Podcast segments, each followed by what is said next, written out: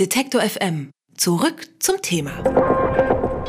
In der Zentralafrikanischen Republik Kongo ist das Ebola-Virus erneut ausgebrochen, nur zehn Monate nach der letzten Entwarnung. Neun Menschen sind dabei bisher gestorben. Wie viele genau infiziert sind, ist nicht sicher. Vor Ort versuchen jetzt wieder NGOs und das kongolesische Gesundheitsministerium eine Ausbreitung zu verhindern. Experten warnen trotzdem vor einer neuen Epidemie, wenn nicht schnell gehandelt wird. Wie die Soforthilfe aussieht und warum das Virus immer wieder ausbricht, darüber spreche ich mit dem Präsidenten des Robert Koch Instituts, Professor Dr. Lothar Wieler. Guten Tag, Herr Wieler. Guten Tag. Die WHO zählte zuletzt 28 Infizierte und 51 Verdachtsfälle. Was kann jetzt noch getan werden, um eine Epidemie zu verhindern? Also zunächst einmal ist das ja bereits eine Epidemie und die Aufgabe ist jetzt, diese Epidemie so schnell wie möglich zu beenden. Nun, ähm, was macht diesen Ausbruch besonders? Es ist der neunte Ebola-Ausbruch in Kongo seit 1976. Das heißt also, im Gegensatz zu den westafrikanischen Staaten, die ja in 2014 bis 2016 diesen großen Ausbruch hatten, äh, ist der Kongo im Prinzip mit der Krankheit, kommt er gut zurecht. Er kennt die Krankheit, die Bevölkerung äh, kennt die Krankheit. Aber hier haben wir eine Besonderheit. Die Krankheit ist hier zum ersten Mal in einer Großstadt aufgetreten. Danaka heißt diese Großstadt und dort leben mehr als 1,2 Millionen Menschen. Und das ist natürlich eine andere Dimension, denn diese Ebola-Infektionskrankheit wird ja über Kontakt übertragen und prinzipiell ist sowas natürlich in einer großen Stadt leichter als in entlegenen Urwaldgebieten. Hm. Das wäre jetzt auch meine nächste Frage gewesen. Es gab ja in den letzten Jahren immer wieder Ausbrüche des Ebola-Fiebers. Ähm, Sie haben gesagt, der Kongo weiß eigentlich damit umzugehen und es gibt ja auch einen Impfstoff. Warum bricht das dann trotzdem ja doch gefühlt relativ häufig immer wieder aus? Also zunächst ist es so, dass dieses Virus in der Natur vorkommt. Das heißt, wir gehen davon aus, dass das Virus zum Beispiel in Fledermäusen vorkommt. Es kann dann von Fledermäusen auf Wildtiere übertragen werden teilweise. Und eine Ansteckungsquelle ist dann zum Beispiel der Mensch darüber, dass er äh, Fleisch, dass er Wildtiere fängt und verzehrt. Das heißt also, dieses Virus kann man nicht ausrotten. Es ist in der Wildpopulation unterwegs. Mhm. Der zweite Aspekt ist natürlich der, ähm, dass diese Krankheit in, in, immer wieder auftaucht in Regionen, wo wir eine ganz, ganz schlechte Gesundheitsversorgung haben. Die Demokratische Republik Kongo ist eines der ärmsten Länder der Welt. Wir haben hier ein sehr schwaches Gesundheitssystem durch Korruption, Kriege, Bürgerkriege, ähm, verschiedenste äh, Zustände. Denken Sie nur auch äh, an die Hutu- und Tutsi-Problematik vor einigen Jahrzehnten. Ist es ein unstabiles Land. Das heißt also, wir haben sehr wenig Krankenhäuser, wir haben ein überschaubares Maß an Gesundheitspersonal und und wir haben einen unterschiedlichen Bildungsstand. Es gibt noch viel Aberglaube. Ähm, meistens wird der, äh, die, die meisten Menschen gehen zunächst vielleicht zu einem Heiler statt zu einem Arzt. Und das alles ist eine Umgebung, in der dann, wenn es zu einer Ebola-Erkrankung kommt, die Chance, dass sich diese Krankheit ausbreitet, natürlich deutlich größer ist als in einem Land wie wir, äh, in, in dem wir hier leben. Das heißt, die Zahlen, die Sie haben, sind auch gar nicht so verlässlich oder wie kann man die einigermaßen verlässlich gestalten?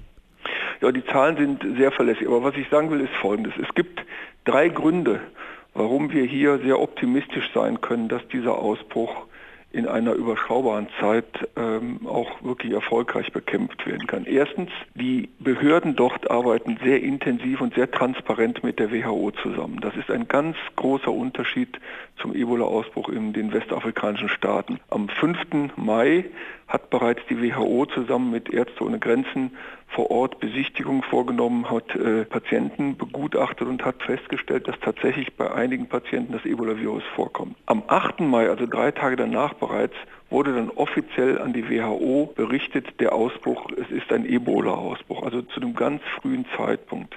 Wir gehen bislang davon aus, dass etwa seit 6. April dieser Ausbruch unterwegs ist, also eine sehr rasche Reaktionszeit. Zweitens, die WHO selber hat operativere Programme in den letzten Jahren geschaltet. Die WHO selber ist sehr aktiv geworden. Sie hat unter anderem zufällig übrigens am 8. Mai diesen Jahres eine neue Beratergruppe einberufen, der ich unter anderem angehöre. Und diese Gruppe berät Peter Salama, das ist der Leiter, der sogenannte Director General Deputy, der sich um die ähm, Bekämpfung von Infektionsausbrüchen weltweit kümmert, der das koordiniert. Und die WHO hat sehr schnell reagiert, hat wenige Tage später bereits noch mehr Kräfte dorthin geschickt. Jetzt sind bereits mehr als 130 technische Kräfte der WHO vor Ort. Es werden Krankenhäuser aufgerüstet, es werden Krankenstationen eingerichtet, es werden diagnostische Einrichtungen äh, aufgebaut. Es werden Menschen ansandt, zum Beispiel auch vom Robert Koch Institut. Wir haben ja seit einigen Jahren, ist es Teil unserer Aufgaben geworden, in solche Krisengebiete Mitarbeiterinnen und Mitarbeiter zu senden, um die Bekämpfung zu unterstützen. Das Wie beschreiben die die Situation vor Ort jetzt gerade?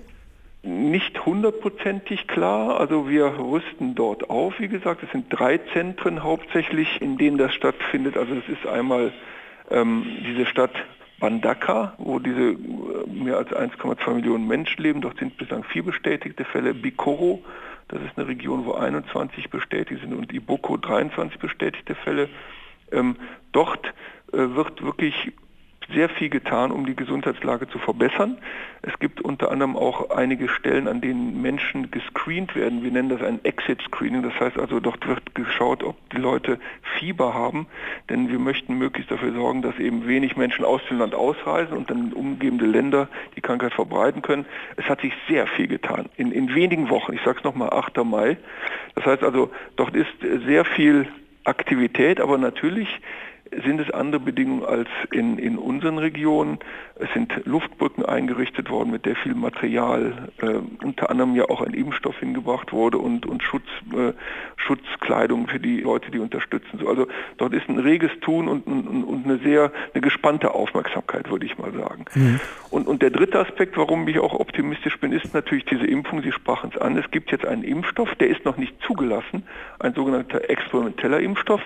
Dieser Impfstoff wurde aber schon an, an, an fast 16.000 Menschen äh, getestet. Er ist sehr sicher und er scheint auch einen hohen Schutz äh, äh, hervorzurufen. Und der Mitarbeiter von uns, der jetzt konkret dorthin geflogen ist, zum Beispiel, wird mit diesem Impfstoff ist mit diesem Impfstoff geimpft worden.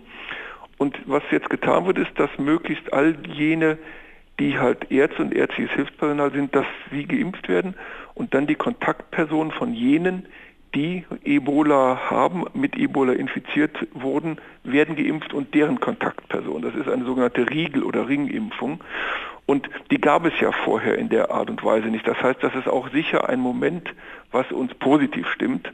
Aber ich sage es nochmal, es ist natürlich nicht so einfach wie bei uns, die Menschen zu finden, die Kontakte wirklich intensiv zu suchen. Und es ist auch nicht so, dass sich natürlich alle dann bereitwillig impfen lassen. Wie gesagt, es gibt viel Aberglaube, es gibt eine große ähm, Unsicherheit in bestimmten religiösen und in anderen Bevölkerungsgruppen. Aber ähm, die, die Intensität, mit der der Ausbruch zurzeit bekämpft wird, ist so groß, auch finanzielle Unterstützung so groß, dass ich sehr optimistisch bin. Hm. Reden wir mal noch vielleicht weiter ein bisschen vom Optimismus, ähm, was nämlich äh, die Heilung angeht. Also wenn man, wenn man es durch eine Impfung verhindern kann, ist das ja super. Andererseits, wenn es dann erstmal ausgebrochen gibt, gibt es kein richtiges Heilmittel. Verspricht der aktuelle Forschungsstand in der Richtung auch noch Optimismus äh, aufzurufen? Also es, es gibt natürlich Medikamente in der Erprobung, aber meines Wissens äh, gibt es aktuell keine Medikamente, die man gezielt einsetzen kann, um diese Virusreplikation wirklich gut einschränken zu können. Was wir aber wissen, das haben wir aus dem Ausbruch in Westafrika gelernt, dass wir eine symptomatische Therapie, also die eine gute Versorgung insbesondere mit Flüssigkeiten und Elektrolyten sorgt dafür, dass wir die Raten, die Sterberaten doch senken können. Also wir, wir können es bei einer guten Versorgung schaffen, dass vielleicht drei, vier von zehn Patienten nur versterben. Vorher lagen die Raten ja doch deutlich höher. Also das heißt, eine intensivmedizinische Betreuung führt dazu, dass wir eine Menge Leben retten können in diesen Ländern. Das Ebola-Virus ist erneut im Kongo ausgebrochen und fordert erste Tote vor Ort, versuchen unter anderem Helfer des Robert-Koch-Instituts eine Epidemie zu verhindern oder sie zumindest einzudämmen. Über ihre Arbeit habe ich mich mit Professor Dr. Lothar Wieler unterhalten. Er ist Präsident des Robert-Koch-Instituts. Vielen Dank, Herr Wieler. Gern geschehen, auf Wiederhören. Alle Beiträge, Reportagen und Interviews können Sie jederzeit nachhören im Netz auf detektor.fm.